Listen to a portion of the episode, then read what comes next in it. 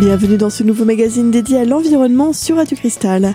Aujourd'hui, notre émission est consacrée à l'un des échanges publics donnés lors du Salon Planète et Énergie sur le thème de la production d'énergie locale et plus particulièrement sur la production d'électricité par le bois. Au micro, Yann Rogom, professeur et maître de conférences à l'ENSTIB et à l'ERMAB, le laboratoire d'études et de recherche sur le matériau bois. Dans la première partie de cette émission, Yann Rogom se présente. Donc je vais vous parler un peu de comment on peut faire de l'électricité avec du bois. On va voir, il y a plein de solutions, mais il y a des choses qu'on essaye de développer euh, sur le site de l'ENSTIB euh, à Épinal. Comme ça a été dit, moi je suis euh, donc prof à l'université de Nancy, enfin à l'université de Lorraine, on doit dire d'ailleurs, parce que maintenant ça regroupe toute la région Lorraine. Et donc je fais mes recherches au LERMAB, qui est un laboratoire de recherche sur tout ce qui est matériaux bois.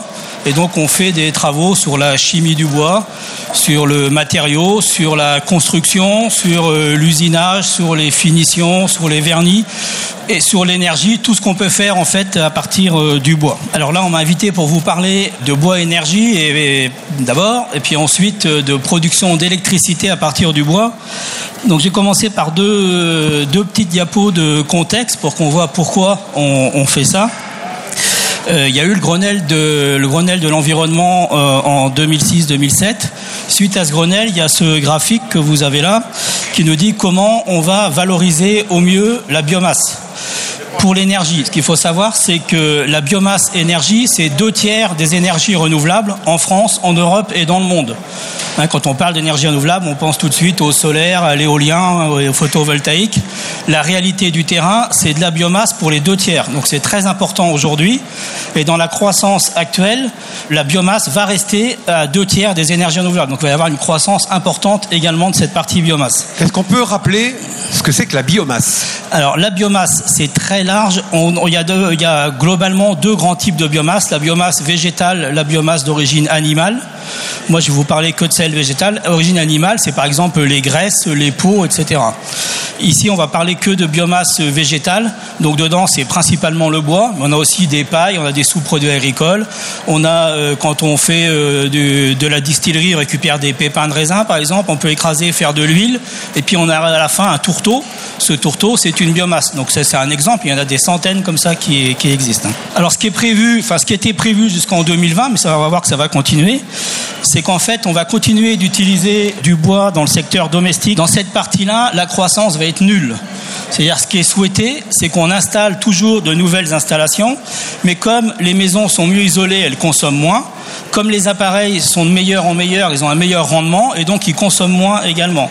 Et donc, les deux euh, combinés font qu'on va passer de 6 à 9 millions de maisons chauffées au bois avec la même quantité de bois utilisé. Aujourd'hui, les chiffres de 2016 montrent qu'on est toujours stable alors qu'on a installé de plus en plus de chaufferies bois. Hein, donc il ne faut pas croire que ça va déforester, ça c'est à niveau constant d'utilisation de bois. Ensuite, la croissance, on va la faire sur la part qui est au milieu, qui est les biocarburants. Donc ça, c'est, on est déjà à ce qui était prévu en 2020 et ça fait déjà 5-6 ans qu'on est déjà à ce niveau-là. En revanche, ce qui va augmenter, c'est ce qui est entre les deux. Et ce qui est entre les deux, c'est quoi? Ben, C'est des installations collectives, c'est les réseaux de chaleur dans les, dans les villes, c'est des installations de type cogénération dont je vais vous parler, ou de la production d'électricité à partir de biomasse. Donc c'est des installations euh, industrielles ou collectives de plus d'une quantité qui est quand même largement supérieure au chauffage domestique. Alors derrière cette première chose, il y a la loi de transition énergétique de 2015 qui s'accompagne également euh, d'enjeux pour, euh, pour l'avenir. Euh, dans ces enjeux, il y a d'abord réduire les consommations. La meilleure énergie, c'est celle qu'on ne consomme pas, donc on reste très fortement axé là-dessus. Et puis ensuite, bah, celle dont on a absolument besoin, on va essayer de la développer d'un point de vue euh, renouvelable. Et donc, euh, ce qui est prévu, c'est soit plus 70% d'électricité renouvelable et plus 50% de chaleur renouvelable. Donc vraiment de convertir, on baisse l'énergie d'une part, d'autre part, on passe au renouvelable. Et donc pour accompagner ça, la biomasse est indispensable. Et puis il y a un deuxième volet qui n'a pas été très euh, public, malgré le fait qu'il soit écrit clairement dans la loi, c'est la valorisation de déchets non dangereux. Et ça, c'est une part importante, c'est-à-dire qu'on a des déchets, il y a toute une partie qu'on peut recycler, recyclons-le, c'est mieux. Il y a une partie qu'on peut valoriser en matière, faisons-le directement. Et puis ce qu'on peut utiliser ni en matière ni en recyclage, et eh bien à ce moment-là, l'énergie est une solution. Et si on récupère la chaleur, ça permet de se chauffer avec ça au lieu d'utiliser des ressources euh, fossiles. Pour rappel, les ressources fossiles ou énergie fossile, c'est l'énergie produite par la combustion du charbon, du pétrole ou encore du gaz naturel. Dans la prochaine partie de cette émission, Yann Rogom, professeur et maître conférencier à l'ENSTIB et à l'ERMAB, nous parlera du point commun entre les différentes techniques de production d'électricité. A tout de suite sur Radio Cristal.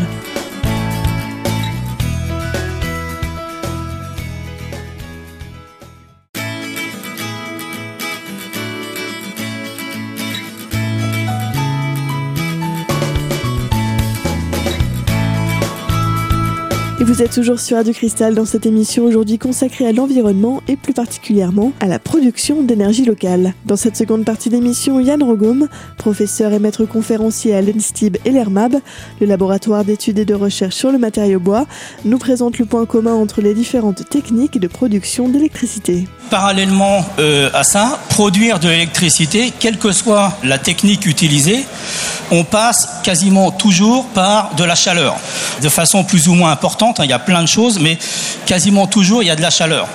Et cette chaleur, soit on la valorise, soit on la valorise pas. Si on la valorise pas, ça veut dire que quand on rentre une tonne de charbon, par exemple, dans une centrale à charbon, il y en a à peu près 300-400 kilos équivalents qui servent à faire de l'électricité. Le reste, c'est de la chaleur qui s'en va aux petits oiseaux. Une centrale nucléaire, c'est la même chose, etc. Alors pourquoi ça? Parce que on a créé il y a très longtemps, enfin pas si longtemps que ça, mais ceci dit, ça s'est développé comme ça, des usines euh, centralisées. Donc on a fait des grosses unités avec des rendements électriques qui sont importants, mais avec des quantités de chaleur produites qui sont énormes. Et finalement, c'est pas qu'on veut pas le valoriser, c'est qu'on peut pas. Parce que valoriser ça, ça permettrait de chauffer cinq départements. On va pas mettre des conduites d'eau chaude sur cinq départements, euh, parce que de toute façon, ça marchera pas. D'accord? Donc on a trop de chaleur. Alors l'idée aujourd'hui, c'est de faire des unités plus petites dans lesquelles on va faire de la cogénération. Et donc en fait, cogénérer, ça veut dire quoi? Ça veut dire que la chaleur, on va la valoriser. En même temps qu'on fait de l'électricité, on valorise la chaleur. Et donc ça veut dire que finalement, on va mettre en place une unité de cogénération là où on a besoin de chaleur. On a besoin de chaleur pour chauffer une partie d'épinal, eh ben, on va mettre en place une cogénération, on va répondre aux besoins de chaleur, il y a un besoin, et en même temps on va en profiter pour faire de l'électricité. Et ce qui est important, c'est qu'on dimensionne en fonction de la chaleur, et pas pour dire je veux faire de l'électricité. On répond à la chaleur, on en profite pour faire de l'électricité. D'accord? Et ça change tout parce que finalement, on valorise au mieux l'ensemble euh, de la biomasse. Les rendements électriques, c'est très variable d'une technologie à l'autre, mais globalement, ça va de 10 à 40% à peu près. Donc ça veut dire que quand on valorise la chaleur en plus, eh ben, on monte à 80 90% Quand on valorise que les lecs, la meilleure des centrales euh, euh, existantes, elle fait 40% de rendement. Donc il y a 60% de ce qu'on a mis qui est perdu. Ça veut dire que pour produire la même chose, si j'ai une grosse centrale électrique et une, fabrique de chaleur, il me faut 158 de combustible, alors qu'il me faut que 100 si je fais une cogénération. Donc l'intérêt, c'est de mieux rentabiliser la production. Mais pour ça, il faut décentraliser et faire à des échelles qui sont plus petites que ce qu'on a fait jusqu'à maintenant. Et c'est pour répondre à ce besoin-là qu'on a développé euh, la gazéification. Ce qui existe aujourd'hui en cogénération biomasse, il y a deux grands types de, solutions. La solution euh, combustion, donc c'est toutes les solutions que vous avez en haut. On met une, combustion plus une turbine à vapeur. Vous avez un exemple ici juste derrière à Razimont. Hein, on brûle du bois, on fait de la vapeur. Cette vapeur, on la fait tourner dans une turbine, ça fait de l'électricité. On récupère la chaleur après pour faire le réseau de chaleur. C'est une cogénération à combustion. Ça fonctionne, ça a des rendements corrects à partir du moment où on a une puissance qui est quand même assez importante. Ici, on a une puissance de 7 MW électriques, je crois, si je ne dis pas de bêtises. Donc on a déjà un niveau de puissance qui est assez élevé. Ça veut dire qu'on fait 12-13 MW thermiques. On ne peut pas installer ça n'importe où. Ensuite, il y a d'autres techniques qui sont développées pour des petites applications, type moteur Stirling, par exemple. moteur Stirling, ça existe, c'est un moteur qui fonctionne, sauf qu'il a très peu été euh, industrialisé, donc les rendements sont malheureusement très mauvais. Rendement d'un système Stirling existant aujourd'hui, c'est de l'ordre de 10, 12, 15% grand maximum électrique. Ça veut dire que finalement, on fait très peu d'électricité. Ensuite, il y a les cycles de Rankine Donc ça, c'est un, mix, euh, c'est assez proche de la turbine à vapeur, sauf que c'est pas de la vapeur d'eau, pour faire simple. Ces systèmes-là, on peut les ajouter sur des chaudières existantes. Elles ont également des rendements électriques faibles, de l'ordre de 10-15% sur le terrain. En théorie, ça peut être mieux, sur le terrain, c'est 10-15.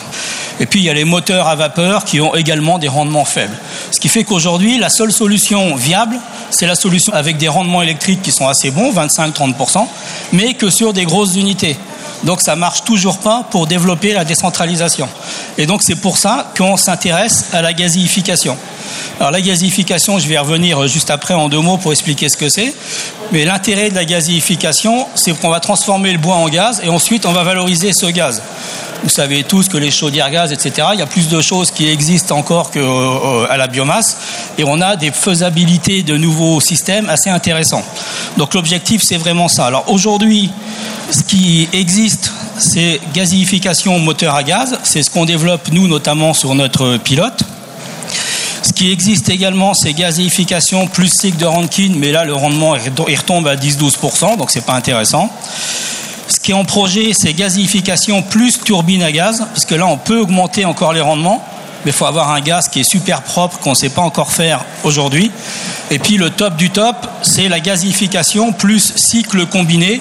Là, on peut dépasser les 40% de rendement, parce qu'en fait, on a deux étages de turbine. On a une turbine à combustion, plus une turbine à vapeur derrière. Donc on fait deux fois d'électricité.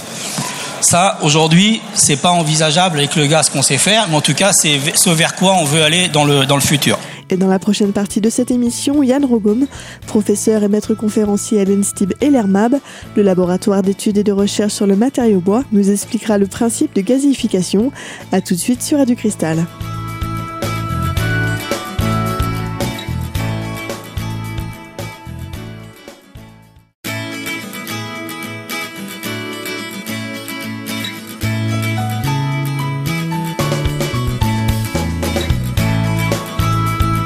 Vous êtes toujours sur Radio Cristal dans cette émission aujourd'hui consacrée à l'environnement et plus particulièrement à la production d'énergie locale. Dans cette troisième et dernière partie d'émission, Yann Rogom, professeur et maître conférencier à l'ENSTIB et l'ERMAB, le laboratoire d'études et de recherche sur le matériau bois, nous explique le concept de gazéification.